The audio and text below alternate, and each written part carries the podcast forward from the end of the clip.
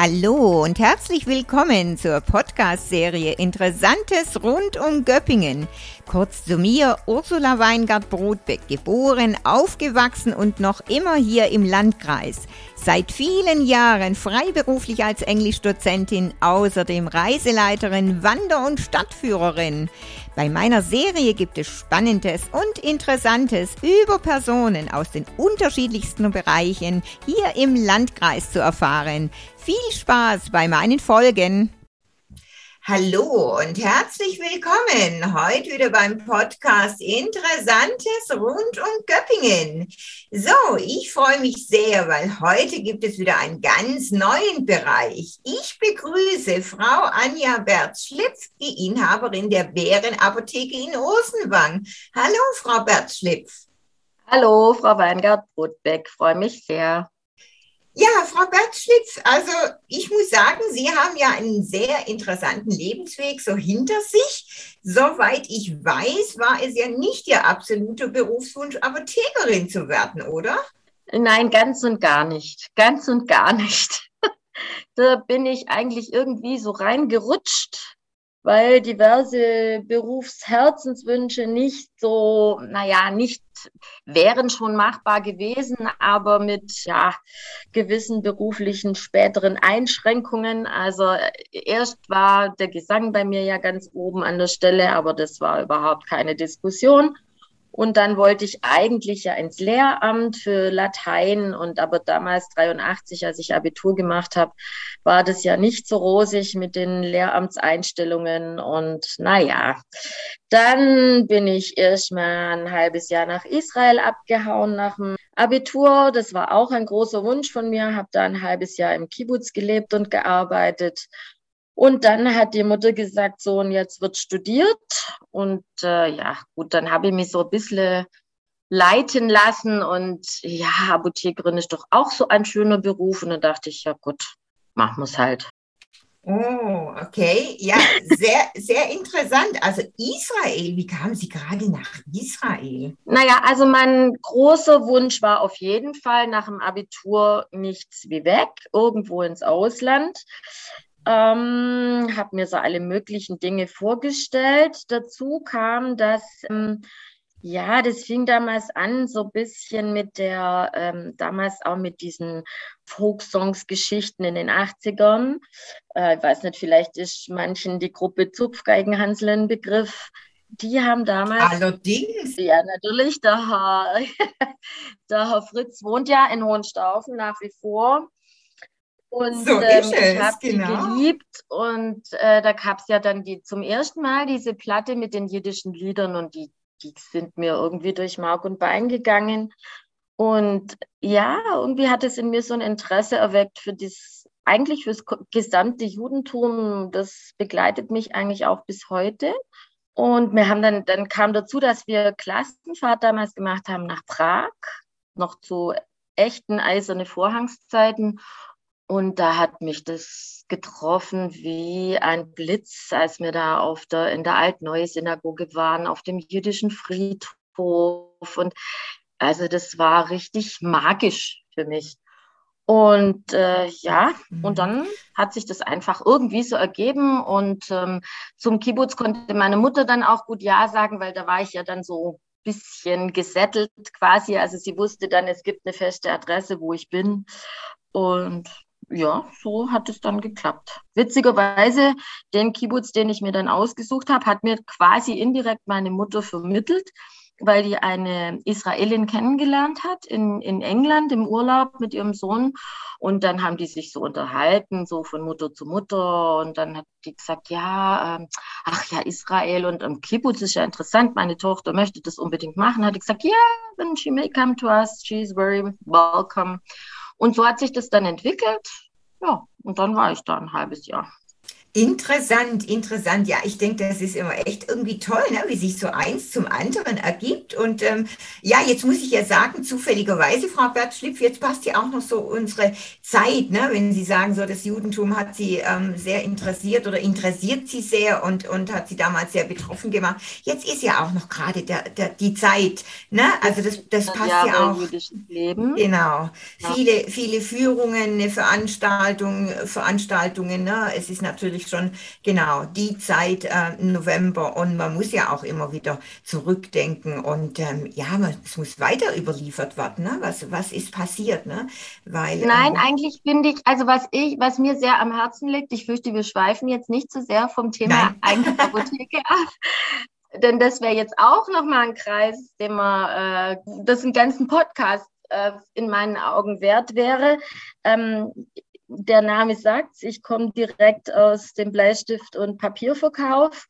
Meine Schwester hat ja die Firma Berz, auch das Ladengeschäft sehr lang geleitet und ich bin quasi dort in dies damit groß geworden und es war ja so, äh, dass vor dem Zweiten Weltkrieg ähm, Göppingen ja eine unglaublich bedeutende Stadt war. Was das Judentum angeht, muss ich Ihnen als Stadtführerin gar nicht sagen. Sie wissen alles besser als ich. Der Herr Dr. Tänzer, der letzte Rabbiner, war sehr bedeutend. Und unsere Nachbarn, also in dem Haus, in dem ich aufgewachsen bin, ist ja schon mein Vater groß geworden, mein Großvater groß geworden. Wir waren umgeben, also wir, sage ich, meine, mein Vater und seine Vorfahren von jüdischen Nachbarn und mit einem sehr, sehr guten Verhältnis auch. Und ich bin eigentlich auch mit diesem Thema groß geworden, weil für meinen Vater war das immer ein großes Anliegen, ähm, diese Vergangenheit aufzuarbeiten und äh, dran zu arbeiten, dass das ähm, erstens nicht vergessen wird, zweitens nie wieder passiert in der Form. Mhm, ist richtig. Genau, eben. Aber, Frau Bertschliff, wie kam es denn dann letztendlich, dass Sie sich doch fürs Pharmaziestudium dann entschieden haben? Naja, also es war ja sehr unreflektiert, muss ich sagen. Also Lehrer war nicht, Gesang sowieso nicht, Medizin wäre noch eine Option gewesen. Und dann habe ich gedacht, na ja, wenn du den, also damals war das ja NC-mäßig alles organisiert und habe ich gedacht, gut, Medizin wäre auch noch was. Wenn es bei der ersten Bewerbung klappt, ist schön. Wenn nicht, dann ähm, nutze ich eben dieses halbe Jahr und gehe nach Israel. Und dann hat die Mutter aber gesagt, also dann aber Studium. Und dann habe ich gedacht, na ja, ist ja irgendwie verwandt, Medizin, Pharmazie. Ach, klingt auch nicht schlecht. Und dann habe ich meinem damaligen Stiefvater, den habe ich dann beauftragt, du schickst die ZVFs Bewerbung weg und es war dann einfach klar, dass ich den Studienplatz kriege, weil ich den äh, NC hatte und ja, und dann wurde ich eben nach Berlin verfrachtet. Und ähm, uh, ja, okay. das hat mich auch, muss ich sagen, also Berlin ist immer noch meine große Liebe. Und ich habe die dreieinhalb Jahre dort unendlich genossen. Und wäre es nicht Berlin gewesen, wo ich studiert habe, hätte ich vermutlich zwischendurch das Handtuch geworfen. Nicht, weil ich es nicht geschafft habe, sondern also ich ehrlich sagen muss, es war nicht mein Ding, die Art und Weise zu studieren. Sehr unreflektiert, sehr verschult. Und äh, okay. krumme Fragen waren nicht gern gesehen. Und das war gar nicht mein Ding. Aber ich habe dann gedacht, komm, Augen zu und durch. Und dann hieß es immer, ja, jetzt machst du es halt und dann hast du so einen tollen Beruf und dann kannst du doch machen, was du willst. Ja, das muss man natürlich auch sagen. Und das habe ich ja dann auch ein Stück weit. So ist es. Aber, aber was war denn jetzt für Sie so, ähm, genau, ich denke, ähm, die Vorstellung und Realität liegen ein bisschen auseinander. Das haben Sie wahrscheinlich festgestellt, so während Ihrem Studiengang. War das das, was Sie so ein bisschen unglücklich damit gemacht hat? Ja, sehr. Also ich, und es ist auch leider, leider, leider, leider trotz aller Bemühungen ähm, immer noch so. Ich, es ist ja immer so, dass Studium und Berufsrealität sehr auseinanderklafft. Aber ich glaube schon, in der Pharmazie liegen tatsächlich sogar Welten dazwischen. Es ist so, sie fangen an und dann machen sie nichts anderes als Labor und Chemie. Okay. Vor allem diese praktische Chemie, von der haben sie keine Ahnung. Also wir hatten Laborassistenten und so, die waren da natürlich fit. Ich, ich werde es nie vergessen. Wir saßen in der ersten Vorlesung, über 100 Pharmaziestudenten und dann hat er da erzählt von, die, also die Halogensalze, die finden Sie dann in diesem, im, im HCl-Auszug und das, der Soda-Pottasche-Aufschluss. Ich habe gedacht, wovon redet der, um Gottes Willen? Ja? Das habe ich mir gerade auch gedacht. Also ich, ich habe gedacht, so, also ich war gut eigentlich und Chemie hat mir gefallen. Also ich habe Chemie gern gemacht und ich, ich habe gedacht, äh, hallo, ich packe meine Koffer und fahre wieder zurück. Und es war einfach so, ich war nicht die Einzige. Es ging eigentlich allen so. Und es ist so, ähm, sie machen immer noch eine uralte Nachweischemie. Also sie machen qualitativ anorganisch, quantitativ anorganisch, qualitativ organisch, quantitativ organisch. Dann wird ein bisschen rumsynthetisiert und dann sind auch schon fünf Semester vorbei. Und dann kommt eigentlich wirklich erstmal das, wo sie denken, Mensch, das könnte doch jetzt mit der Apotheke was zu tun haben, wenn sie nämlich Pflanzen bestimmen, wenn sie mikroskopieren. Das habe ich sehr gern gemacht, muss ich sagen. Also die Pflanzenwelt, als die sich mir dann auftat, pharmazeutisch, das mhm. habe ich gern gemacht. Ganz zum Schluss, das allerletzte Semester, da war dann auch das Labor so, dass man tatsächlich ein bisschen nachdenken musste. Und da ist es dann so, sie haben ein, ähm, quasi so ein Pool von 100 Arzneistoffen und bekommen dann eben eine Analysensubstanz, weißes Pulver und jetzt sag uns, was ist drin. Und das war zum ersten Mal so, dass man gedacht hat, hm, da muss jetzt ein bisschen vielleicht auch mal mit Köpfchen rangehen. Und es gab auch so eine Subversivmethode, die hatte sich unter den Studenten äh, drei, drei Semester über uns so ein bisschen ähm, durchgesetzt. Und zwar ähm, war das die Methode der hydrophoben Filter sagt jetzt niemand was. Je, oh je. Ja, also ja, klingt, klingt spannend, ist aber halb so wild. ja, Egal. Auf jeden Fall, das war eine Methode, wo man einfach anders denken musste und das war nicht erwünscht. Also da hieß es dann auch, ja, ja, wir wissen schon, dass diese Methode bei den Assistenten im Labor, wir wissen, es gibt diese Methode, aber äh, ihr könnt euch auch dafür entscheiden, aber erwartet von uns dann keine Hilfestellung. Und das ist okay. so ein bisschen symptomatisch auch, also man möge es verzeihen, jeder Kollege, der mir jetzt zuhört, im Geheimen wird mir jeder zustimmen, offen vielleicht nicht. Aber in diesem, es ist einfach so, dass wenig, nach wie vor zu wenig hinterfragt wird auch sowas wie mhm. eine Fehleranalyse oder so. Ja, also äh, gestandene Männer, männliche Studenten sind, standen wirklich mit Tränen in den Augen mit dem Analysenheft da am Freitagnachmittag, weil sie wieder falsch war. Aber dann hieß es ja, musste halt richtig kochen. Ja, kochen heißt es ja im, im Chemie-Jargon. Okay. Und ähm, okay. ja, und das, das war eigentlich das, was mir gegen den Strich ging, ja, muss ich sagen.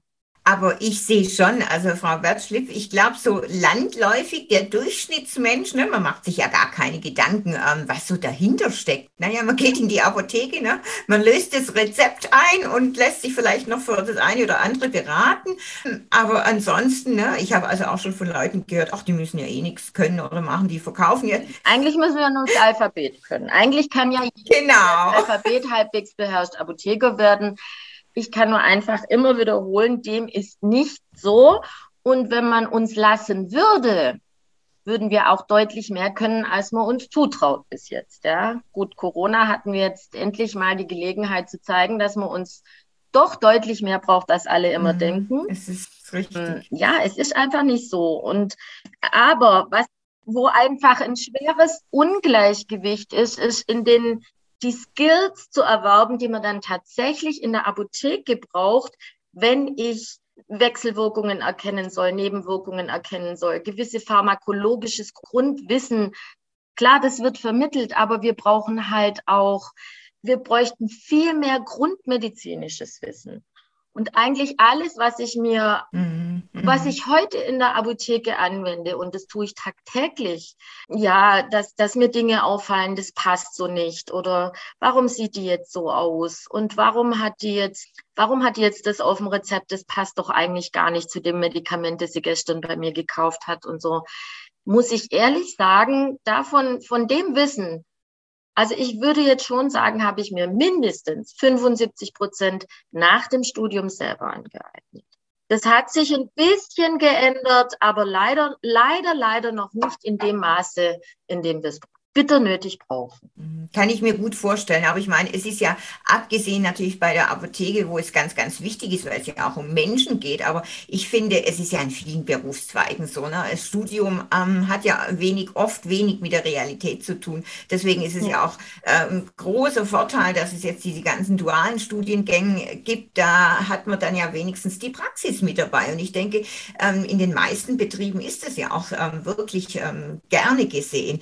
Ja, und sagen Sie nach Ihrem Studium? Ja, wobei, wenn ich da kurz noch reinkrätschen darf, ähm, äh, die, die Praxis haben wir durchaus ja auch. Also wir studieren sieben Semester. Mittlerweile sind es acht. Also das spricht auch Bände, finde ich, dass das Pharmaziestudium das einzige ist, wo die Semesterzahl erhöht wurde. Alle anderen Studiengänge wurden ja im Zuge dieser äh, Bachelor- und Mastergeschichten äh, gekürzt. Also bei uns wurde eins draufgestockt. Und dann ist es, so, also sie machen das erste Staatsexamen nach dem vierten Semester, dann nach dem jetzt achten Semester und dann haben sie ein praktisches Jahr. Und dieses mhm. praktische Jahr äh, müssen sie sechs Monate in der öffentlichen Apotheke, in der sogenannten Offizin, ähm, absolvieren und für das andere halbe Jahr haben sie freie Wahl. Also äh, Industrie, Klinik, Forschung, Dokumentation, alles, was, wo sie Lust drauf haben. Und dann stehen sie da nach dem siebten Semester, ich werde es nie vergessen, bin dann da in der Moltke Apotheke in Stuttgart aufgeschlagen, war vollgestopft mit den Formeln für Morphin, ich könnte es heute noch aufzeichnen. ja. Aber äh, außer Tomaperin oder Aspirin kannte ich keine Medikamente, ich wusste keines. Ja. Also im Grunde war der Helferinnenlehrling am Anfang, also das wurde mir auch ehrlich gesagt vom Chef wurde das einem so vermittelt, du bist erstmal gar nichts hier, ja. Also man hat mit zwei Staatsexamen mit nicht schlechten Noten habe ich dann doch tatsächlich in der ersten Woche durfte ich das Aquarium immerhin putzen. Also okay. Doch eine sehr vertrauensvolle Aufgabe, aber das hatte ich mir jetzt so nicht vorgestellt. Hat sicherlich auch nicht gerade das Selbstbewusstsein ähm, gestärkt. Nicht wirklich. Nein. Nicht wirklich. Aber sagen Sie genau, wie kam es dann, so, ähm, dass Sie zurück nach Stuttgart sind? Genau.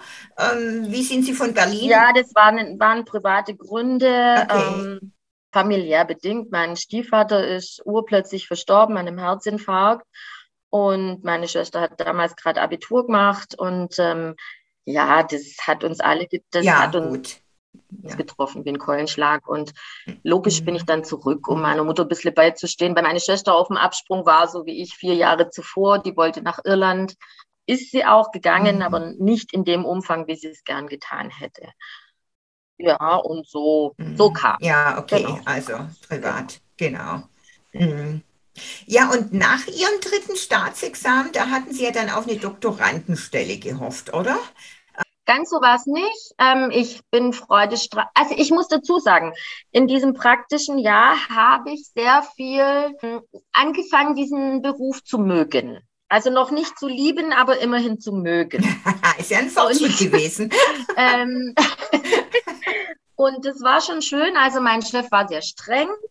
Aber er, was der Vorteil war, er war unter auch der Naturheilkunde sehr zugetan, hat auch ein paar Bücher geschrieben, hat auch, war selber Heilpraktiker, war Dozent an der Heilpraktikerschule. Da mag jetzt jeder eingefleischte Schulmediziner die Nackenhaare stellen, aber das lassen wir jetzt mal so stehen. Auf jeden Fall habe ich viel, viel, viel Praktisches von ihm gelernt. Und er hat mir auch, nachdem er also erst so, ja, ähm, nach dem Motto, Lehrjahren sind, Lehrjahre sind keine Herrenjahre oder Frauenjahre, einen erstmal klein gehalten, aber mich dann wirklich ins kalte Wasser geworfen und äh, mich da, so, jetzt können Sie nach vorne, jetzt können Sie bedienen. Ja, das war schon mhm. fordernd und fordernd und fördernd und dann hat es mir auch wirklich Spaß gemacht. Und ja, das, zwei, das dritte Staatsexamen habe ich ja dann in Stuttgart gemacht, im Regierungspräsidium. Und dann bin ich halt einfach mal fröhlich eine Stelle suchen gegangen und habe die auch gleich gefunden. Und dann kam aber der Frust knippeldick, also knüppeldick, ja. Da war ich dann, also das war so eine oh kleine je. Landapotheke. Alles war oh furchtbar. Na, ich dachte, nein, da werde ich nicht alt, aber was mache ich jetzt? Ähm, ja, dann hatte ich mir tatsächlich über, weil meine ganze Clique hat promoviert und die alle, jetzt kannst du auch wieder zurückkommen nach Berlin, wir promovieren doch alle und, und du musst doch und naja. Und ähm, ja, hatte schon einen Reiz, aber ich dachte, nee, also nochmal drei Jahre mit Erlenmeyer-Kolben und Reagenzgläsern, nein. und, ja, und dann war es aber so, dass unser Technologieprofessor, der Herr Frömming, der ist unter Pharmazeuten auch eine Größe. Da gibt es ein Technologiebuch, das kennt jeder Pharmaziestudent, der Frömming. Und der hatte zum ersten Mal die Idee von klinischer Pharmazie, was heute gang und gäbe ist, leider noch auch noch nicht in dem Ausmaß. Aber der hatte sich was überlegt, eine Promotion direkt an der Klinik. Und zwar ging es da um ähm, renterale Ernährung, also künstliche Ernährung bei Frühchen.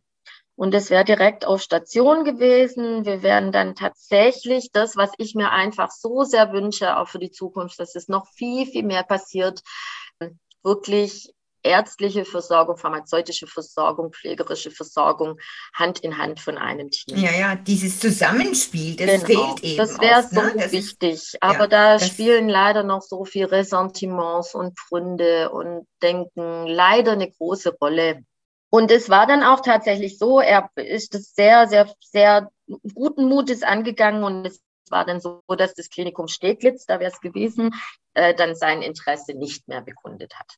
Und ähm, er hat mich dann angerufen und hat gesagt, es tut ihm so leid. Also das kommt mhm. leider nicht, mhm. es wird nicht in dem, der Form zustande kommen. Und ich hatte in der Zwischenzeit angefangen, Chefvertretungen zu machen. Und zwar ist es so, dass, das wissen sicher auch viele nicht, äh, die Apotheke muss durchgängig mit äh, einem sogenannten approbierten oder einer approbierten Apothekerin, ähm, muss man ja mittlerweile fast durchgängig sagen, ohne das Genderpäuschen dazwischen, besetzt sein. Und logisch, wir haben Staatsexamen, wir haben ein Studium, wir sind Akademiker und sind deswegen teuer als Angestellte. Wenn jetzt eine kleinere Apotheke, die es damals noch sehr, sehr viel gab, für die ist das schon eine Investition gewesen, also 40 Stunden oder für einen Urlaub dann äh, immer jemand angestellt zu haben. Und dann ist es einfach so, dass man sagt, okay, die Vertretungen, die sogenannten Chefvertretungen kommen einfach nur eine Woche, zwei Wochen, drei Wochen, einen Monat, drei Monate, Schwangerschaftsvertretung nur einen Nachtdienst, nur einen Tag in der mhm. Woche. Das ist also alles möglich. Und das hatte ich in der Zwischenzeit. Hat ja auch riesen Vorteile, ne, immens, ne, sowas. Immens. Hat ja also riesen Vorteile, das muss man sagen. Hat ne? dann auch noch zur gesteigerten, äh, wie soll ich sagen, Sympathie für diesen Beruf beigetragen. Denn es ist wirklich mhm. so, also das kann ich auch nur jedem, jedem Berufs Suchenden ans Herz legen, wenn es einem auf materielle Sicherheit ankommt und die zu eigenen Bedingungen eigentlich, dann ist Pharmazie oder eben äh, also Offizienapotheker der ideale Job. Also sie können immer, mhm. immer einen Job kriegen. Immer, ja, egal wo. Das, das genau. denke ich auch, weil das wird auf jeden genau. Fall gebraucht, das genau. muss man natürlich sagen. Ohne, ohne die, ohne die geht's Nein, nicht. Also ohne die geht's überhaupt nicht und die sind leider rar wie Gold. Leider Gottes im Moment. Mhm. Ich weiß, wovon ich rede. Ja, und wenn wir jetzt so zu Ursenwand gehen, wo Sie ähm, jetzt ja eben sind und die äh, Apotheke jetzt schon seit vielen Jahren ja auch haben. Ich meine, Sie haben ja zwischendurch mal wieder, glaube ich, so sind Sie ausgerissen nach Mexiko, soweit genau. ich weiß. Also gab es ja auch mal wieder so eine Station.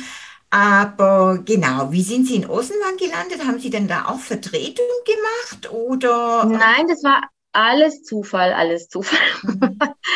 Ich bin ja dann wieder in der in meiner Geburtsstadt gelandet, von der ich immer ausgeschlossen habe, dass sie mich jeweils wieder dauerhaft bei sich begrüßen darf. Da hat dann auch wieder eigentlich meine Schwester so ein bisschen ihre Hand im Spiel, indem sie mir nämlich eine Nichte beschert hat, zu ah. einer für sie sehr ungünstigen Zeit, nämlich genau in dem Moment, als also so der Wechsel äh, von der Geschäftsübernahme vonstatten ging. Und dann hat, war ich eben in der glücklichen Lage zu sagen, du, dann suche mir Chefvertretung in, in Göppingen irgendwo, mach 20 Stunden und nebenher bin ich dann nebenberuflich oder halbberuflich Tante. Ach, das ist ja nicht schlecht, wenn man so eine Schwester ja, hat. Das, das, genau. Das muss man das sagen. Also. also war einfach toll. toll genau. ja. Und ja, und dann bin ich halt kleben geblieben. So muss man es einfach ah. sagen. Und ja, dann hatte ich also dann, Frau Bertschlipf, ist es ja eigentlich die Nichte, ist es, die ist schuld. Genau, eigentlich die Nichte. Ja, meine Leo ist an vielem schuld. Ja. Nein, nicht schuld, nicht um Gottes Willen. Ja, nein, nee, natürlich schuld. nicht, aber ich glaube. Sie hat mir, sagen wir so, den Weg in die Apotheke versüßend gewiesen. Genau, genau. Und äh, Sie, Sie haben die ja dann auch relativ schnell doch übernommen, oder wie war das? Hat er... Ja, nee, nicht so ganz schnell. Ich war dann angestellt in der Apotheke, ähm, ging so allmählich. Ich hatte ja dann zwei Jahre später, war dann bei mir Nachwuchs ein Thema. Dann kam meine Marie und dann habe ich erst mal anderthalb Jahre eigentlich Babypause gemacht und nebenbei, wie gesagt, die Leo mitbetreut. Und dann wollte ich mich so allmählich wieder einschleichen und habe ich dann auch getan. Erst so nur samstags, mal nur Nachmittag und ähm, die Apotheker sind da sehr einnehmend oder und Apothekerinnen sind da sehr einnehmende Wesen. Und äh, ja, ratzfatz hatte ich eine 20-Stunden-Stelle, eine 30-Stunden-Stelle, eine 40-Stunden-Stelle.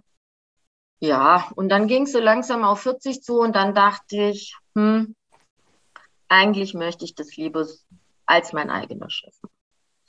Und habe mich dann so ein bisschen mhm. umgetan. In der Mittler mittlerweile hatten meine Studienkollegen in Berlin schon sich lange alle selbstständig gemacht. Da kam ja dann 89 nach dem Mauerfall und der äh, geänderten Situation in Berlin haben die, sind die Apotheken da wie Pilze aus dem Boden geschossen. Und dann dachte ich, oh ja, was die können, das kann ich eigentlich auch. Ja, und dann habe ich mal so locker rumgesucht, habe dann erst meine Apotheke probeweise zwei Jahre geleitet. Und dann kam eigentlich, ja, das wurde durch den Großhandel, wir haben ja, werden ja immer, das wissen viele ja auch nicht, dass eigentlich ein, ein Apotheke, eine Versandapotheke völlig unnötig ist, weil wir, jede Apotheke wird am Tag mindestens dreimal beliefert. Bei uns sind es sogar also wenn Sie morgens bei uns bis um 10 mhm. bestellen, dann ist es um 12 da. Und wenn Sie um 16 Uhr bestellen, ist es um 6 da. Ja. Ich muss zugeben, also ich wusste das ja. auch lange nicht. Ja. Ne? Ich habe dann immer gedacht, naja, wenn ich ein Rezept bringe, dann muss ich wieder mindestens einen Tag Eben warten. Gar nicht. Ja? Eben gar nicht. Eben also, gar man, man, denkt es ja landläufig. Und dann irgendwann, ne, ich war mittags, ne, müssen wir erst bestellen, ist aber heute Abend da. Nicht was, heute Abend? Wie gibt es denn sowas? Ja, ja, ja. und dann habe ich das so zufällig erfahren. Aber wie Sie sagen, das weiß man eigentlich normal nicht. Das, und das ähm, ist auch was, was die denkt, Apotheke viel zu lange, viel zu wenig kommuniziert kommuniziert hat. Ja? Ähm, das ist mhm. sehr bedauerlich. Jetzt wird kommuniziert und sich dargestellt an allen Ecken und Enden, aber leider spät, finde ich. Also, und in, nach meiner Meinung mhm. wäre die, diese ganze Versandapothekengeschichte, das wäre in der Form nicht notwendig gewesen. Wenn man bereit gewesen wäre, da zu sagen, wir jetzt plötzlich nach 20, 30 Jahren ist es möglich, dass man sagt, ja, es gibt so Shop-Konzepte, ja, und ähm, die mittlerweile fast jeder auch hat. Das wäre auch vor 20 Jahren möglich gewesen. Also wir haben zum Beispiel auch einen Online-Shop, um den müssen wir uns gar nicht sonderlich kümmern. Das wird dann einfach, also wir haben dann immer Zugriff auf das Vollsortiment vom Großhandel ähm, und können dann sagen, wenn die eingeht, die, die, diese Bestellung rechtzeitig bis um vier, dann hat der Kunde oder Patient des mhm. Abends. Ja, ja, das ist natürlich eine tolle Sache, ne? Und ohne ja. Versand und ohne, weil das kommt, wird einfach mit der regulären Lieferung mhm. ausgeliefert, die sowieso mhm. kommt. Also keine Pakete, kein mhm. Paketdienst. Nachhaltiger geht es eigentlich gar nicht. Um das geht's. Ne? Ich meine, ja. äh, überall ist in aller Munde. Ähm, erst jetzt ähm, natürlich klar zur Zeit der, der, der Klimagipfel ähm, in Glasgow. Ne? Und alle reden von, von Umweltveränderung und, und, und. Ja, aber und trotzdem ist natürlich online, nimmt ständig zu. Da machen sich die Leute gar nicht Gedanken drüber. Ne? Aber ja, es wäre wieder ein anderes Thema. Genau. Wir schweifen schon wieder ab. Ja. ja. Wie viele Jahre oder wann genau hatten Sie dann die Apotheke übernommen in Ursen? Wann? 2003. 1.1.2003. Ah, genau. Und das war so, das war eine bestehende ah, ja. Apotheke. Erste, erste auch noch. Erste, äh, naja, erste, mhm. erste war offiziell. Ähm, am ersten, ersten standen wir alle in der Apotheke, die ganze Familie und haben Deko gemacht und noch mit dem, mit dem Vorbesitzer und so. Und am zweiten, ersten war dann natürlich offizielle Eröffnung unter der neuen mhm. Ägide. Ja, die war sehr äh, etabliert, die Apotheke. Die einzige auch mhm. natürlich in Ursenwang. Genau. Ja, eben, das ist natürlich eine, eine Monopolstellung Volle noch dazu. Ne? Muss, muss ja, muss man sagen, sagen ja. das ist schon. Ganz klar. Ja, und ich denke, Sie können sich damit ja jetzt auch wirklich ähm, irgendwo entfalten, ne? weil wenn man so auf Ihre Homepage schaut, da steht ja so allerhand, ne? Sie haben Weiterbildung in geriatrischer Pharmazie gemacht. Genau. Ähm, wie sind Sie denn darauf gekommen? Kam das irgendwie durch äh, Inputs vom privaten Umfeld oder merken Sie einfach generell, dass der Bedarf da ist?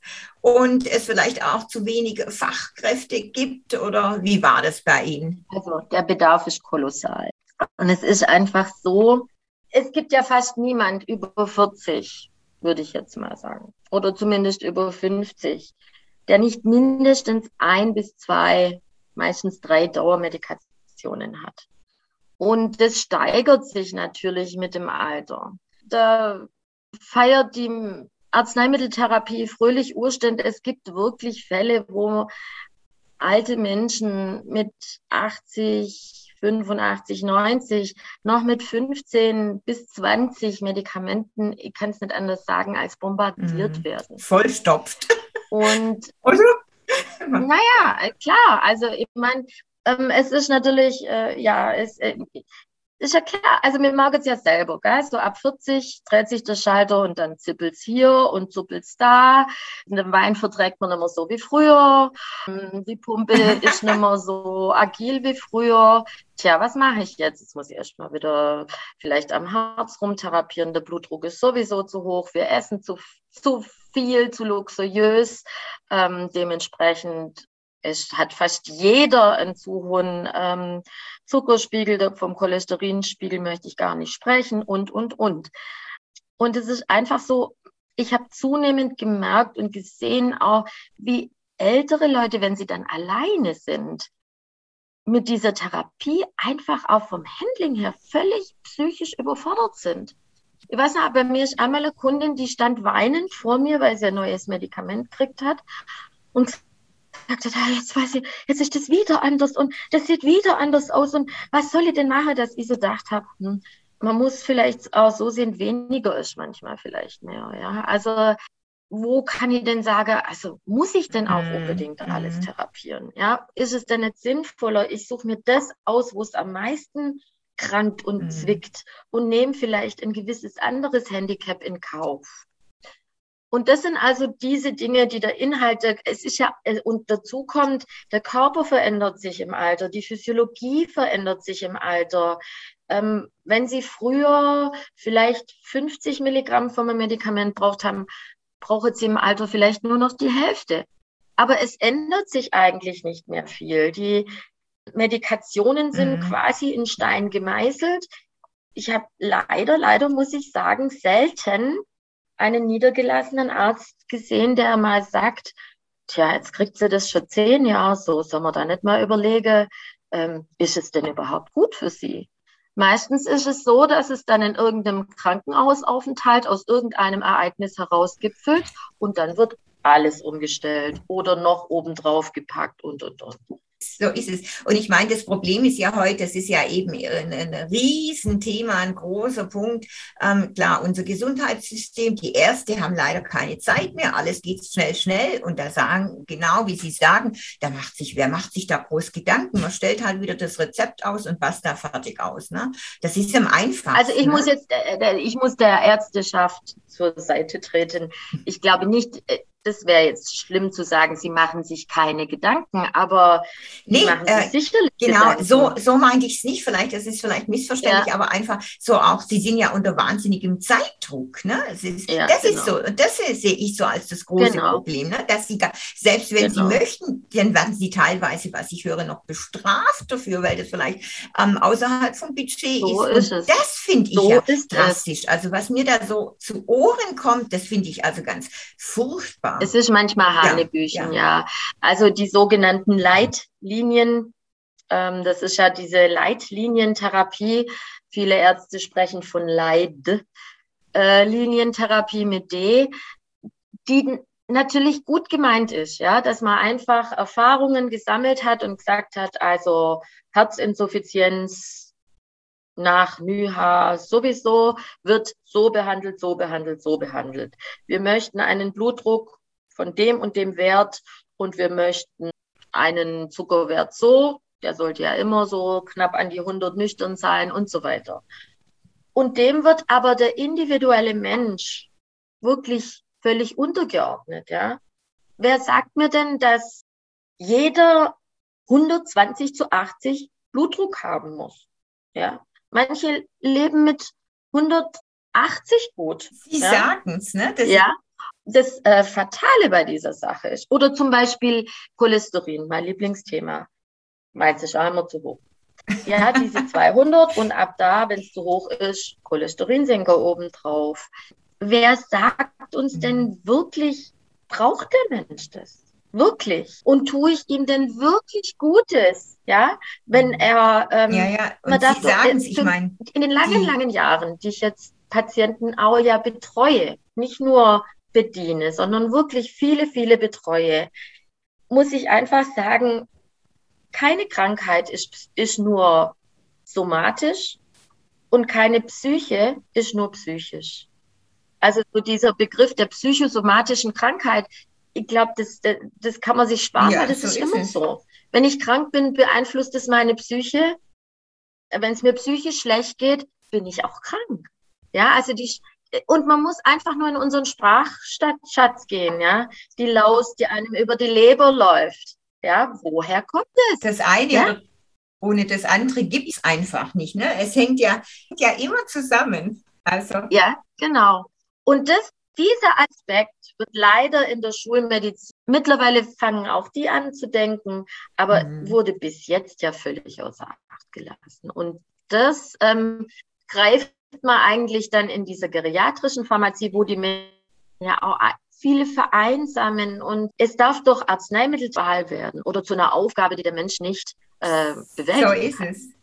Ja, Frau Bertschlipf, ich sehe schon, Mensch, da gibt es noch so viele Themen, über die wir sprechen müssen. Also es ist äh, wirklich so hochinteressant. Ähm, ja, bin schon ganz selber ganz ähm, überwältigt. ähm, ich habe ja auch auf Ihrer Homepage ähm, Stichworte gelesen wie Chemotherapie, wo ich mir jetzt auch nichts vorstellen kann. Dann machen Sie ja außerdem noch so tolle Aktionen für Kinder. Also ich sag, es gibt so viel. Was meinen Sie? Wir machen bald nochmal einen Podcast, oder? Von mir aus sehr gern. Sehr, sehr gern. Denn ähm, ja, ich habe jetzt in den Jahren, vor allem seit ich selbstständig bin und machen darf, was ich will und für nötig halte, diesen Job doch schon fast lieben gelernt und er ist so vielfältig und es kommt einfach wie in allem im Leben drauf an, was man draus macht und wie man den Menschen damit begegnet. Ja. So ist es. Bin ich genau. voll und ganz bei Ihnen, ganz Ihrer Meinung. Und außerdem hätte ich ja auch noch ein paar Fragen natürlich zu Ihrem, ja, zu Ihrem Singen. Also wie gesagt, es gibt, ich glaube, es gibt noch so viel, Frau Bertschliff. Ja, dann erstmal vielen herzlichen Dank. Ähm, wie gesagt, war hochinteressant und ich freue mich schon riesig und wahrscheinlich den Hörern wird es genauso gehen. Äh, freue ich mich schon sehr auf den nächsten. Also nochmal herzlichen Dank und dann würde ich sagen, bis bald. Ja, bis ganz bald und ich danke Ihnen, Frau Brotbeck. Sie haben so tolle Fragen gestellt und meinen Redefluss ertragen. Ich werde mich nächstes Mal beim zweiten Mal etwas mäßigen. Ich verspreche es. Vielen Dank. Also, gerne. Machen Sie es gut und tschüss.